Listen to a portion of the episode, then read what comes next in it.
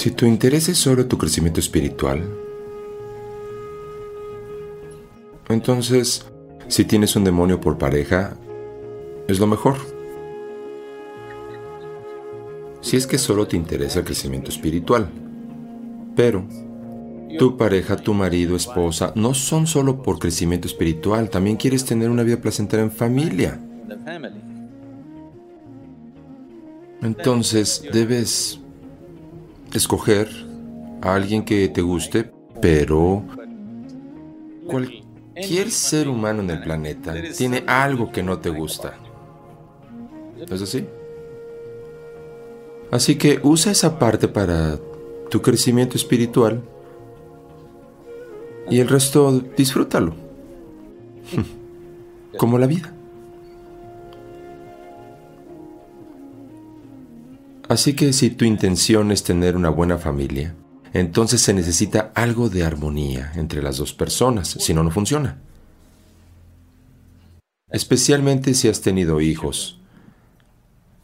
Entonces la armonía es indispensable. Si no, echarás a perder la nueva vida que ha venido. Si creas un ambiente desfavorable, echarás a perder la nueva vida que viene. En realidad nadie tiene derecho a hacer eso, pero la gente lo hace. Puedes arruinarte a ti mismo tanto como quieras. Eso es cosa tuya. Pero no puedes arruinar la nueva vida que acaba de llegar. Desearía que la reproducción fuera una empresa más difícil.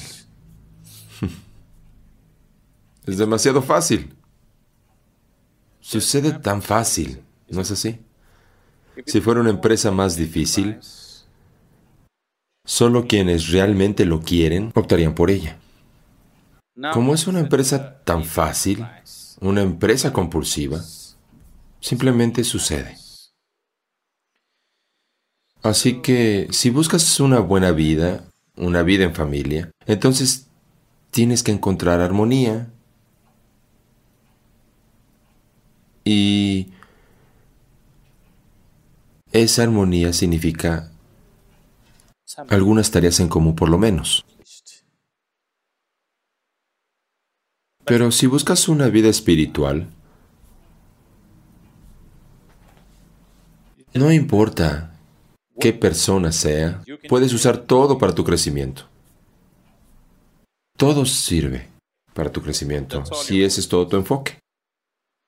Pero generalmente tu enfoque es doble. Quieres tener un poco de esto y un poco de aquello, de todo un poco. Así que se vuelve un poco complicado. Mira, si tienes que lanzar una sola pelota y atraparla, una pelota y atraparla es fácil. ¿Quieres hacer dos? Se vuelve un poco complejo. ¿Quieres hacer tres? Cuesta mucho más. ¿Quieres hacer cinco? Difícil. ¿No es así? Así que, ¿cuántos malabares quieres hacer con tu vida? Es una elección que cada persona debe hacer. Si eres capaz de hacer malabares con 12 pelotas sin esfuerzo, maravilloso. Pero la mayoría de las personas se pondrá como loca si tratan de hacer malabares con más de dos o tres. Para esas personas es mejor que se mantengan dentro de ese rango, o ir solamente por una, solo la pelota espiritual. Fácil. ¿Sabes? Solo la pelota espiritual. Muy fácil para ellos, incluso durmiendo pueden hacer malabares con una pelota. Dos se vuelve un poco complicado y mientras el número aumente, se vuelve muy complicado. Ahora, ¿quieres ser espiritual? ¿Quieres tener una buena vida en familia? ¿Quieres ser buen marido, buena esposa, buen padre, buen vecino, activo socialmente? ¿Eres ambicioso? ¿Quieres conquistar el mundo? ¿Quieres hacer negocios? ¿Quieres hacer muchas, muchas cosas?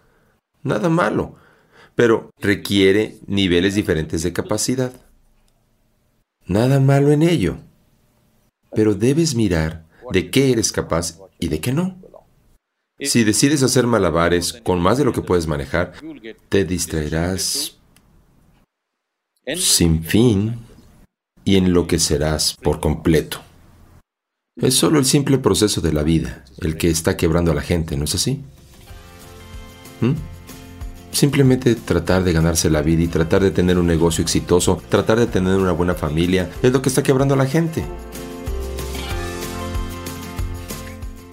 haciendo los pedazos. Las personas pierden la cabeza, pierden el corazón, quieren incluso terminar con su vida. Todo esto sucede por tratar de hacer malabares con demasiadas pelotas. Más allá de tu capacidad. ¿Está mal? Nada mal en ello. Es solo que cuando intentas algo más allá de tu capacidad, te vuelves loco porque inviertes en todas las cinco pelotas. Con que una sola caiga, enloquecerás. Tu negocio es exitoso, pero a tus hijos no les va bien. ¿Estás tú bien? No. Tus hijos están de maravilla, tu esposa está de maravilla, tu negocio se va a la ruina. ¿Estás tú bien? No. Entonces es así, todo va bien, tu salud va mal. ¿Estás bien? No. Entonces así es como es, con que una sola pelota caiga, perderás la cabeza. ¿No es así? Las otras van bien, solo una se cayó. Ese es el problema, ¿no es así? Entonces, construir armonía requiere esfuerzo, requiere compromiso, requiere amor, resistencia. Necesita resistencia, ¿sabes? Alguien es constantemente de esta manera. Quiere lograr armonía con esa persona, pero no quieres hacerlo a su manera. Eso requiere un montón de resistencia. ¿Sí o no? Las personas que amas no son fáciles. Encima de eso te dicen que también ames al prójimo. Las personas que amas son siempre la causa de tus mayores angustias. ¿No es así? ¿Sí? Siempre. Entonces, si amas al prójimo, más angustia. Si amas al mundo entero, mucho más.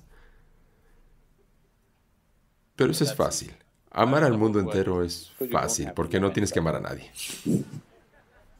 Solo es una idea. Entonces, ¿qué puedes hacer? Una cosa es transformarte a ti mismo de tal manera que al estar en tu presencia, sin darse cuenta, ellos se den la vuelta. Si quieres caminar solo, es muy fácil. Si quieres llevar gente contigo, requiere una considerable cantidad de esfuerzo. Cuando a Gautama le hicieron esta pregunta, ¿es mejor andar solo por el camino o acompañado? Él es... Él no es como yo, él es seco. él dijo, es mejor caminar solo que con un tonto. Él no está diciendo que no camines con nadie, ni que no tengas compañeros, pero dijo que es mejor caminar solo que con un tonto. Porque te puedes agotar.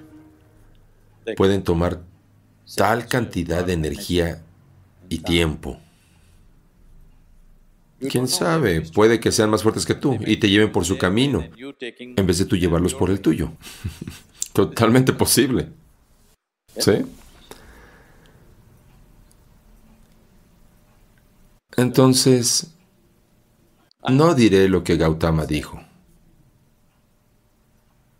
Todo lo que digo es que no importa cómo camines, en lo que respecta a tu proceso espiritual, de todas formas estás solo. Nadie está contigo. Solo es el proceso corporal, el proceso material de la vida, el que puedes compartir con las personas. Vienes solo y te vas solo, ¿no es cierto? Aunque tengas un hermano gemelo o una hermana gemela, aún así vienes solo y te vas solo, ¿no es así? Entonces cuando se trata del espíritu, de todas formas camina solo. Así que no confundas eso. Entonces la parte espiritual, manéjala bien. La parte material, según tu capacidad, en la medida en que puedas hacerla, hazla. Si viene por tu camino, maravilloso. Si no, no les tengas rencor. Es solo que tú no tienes que ir por el suyo. Tal vez algún día, cuando el doctor les diga que su hígado está en mal estado, puede que busquen lo divino. ¿Sabes? ¿Sí? ¿Has visto esa gente que camina por la mañana? No todo el mundo, hay una cierta clase de personas, tienen más de 50 o 55 años, se han vuelto delgados y caminan energéticamente todos los días, religiosamente. Esas son personas que, por lo general, tuvieron un problema cardíaco. Casi murieron. Entonces su doctor les dijo, o haces esto o te mueres. Ahora, caminar es como su religión. No solo el domingo, todas las mañanas. ¿Los has visto? De pronto se transforman, comen bien, hacen todo bien, porque les ha llegado el miedo de la vida y la muerte. Entonces, diferentes personas requieren diferentes tipos de ímpetu. Si eres sensato, aprendes solo observando. Si no eres sensato, aprendes por aplastamiento. La vida te aplastará. Así que asegúrate de que la parte espiritual de tu vida la manejes 100% bien. La parte material de tu vida nunca está 100% bien. Nunca puede estarlo. ¿No es así? ¿Existe alguna familia que sea la familia perfecta? ¿Existe alguna relación que sea la relación perfecta? ¿Existe algún negocio que sea el negocio perfecto? ¿Existe alguna carrera que sea la carrera perfecta? No existe tal cosa. No busques eso. La vida se volverá inútil e ilusoria si buscas tales cosas. Todas suceden en la medida en que eres capaz de manejarlas. Eso es todo. Si no entran en modo desastre, todo bien.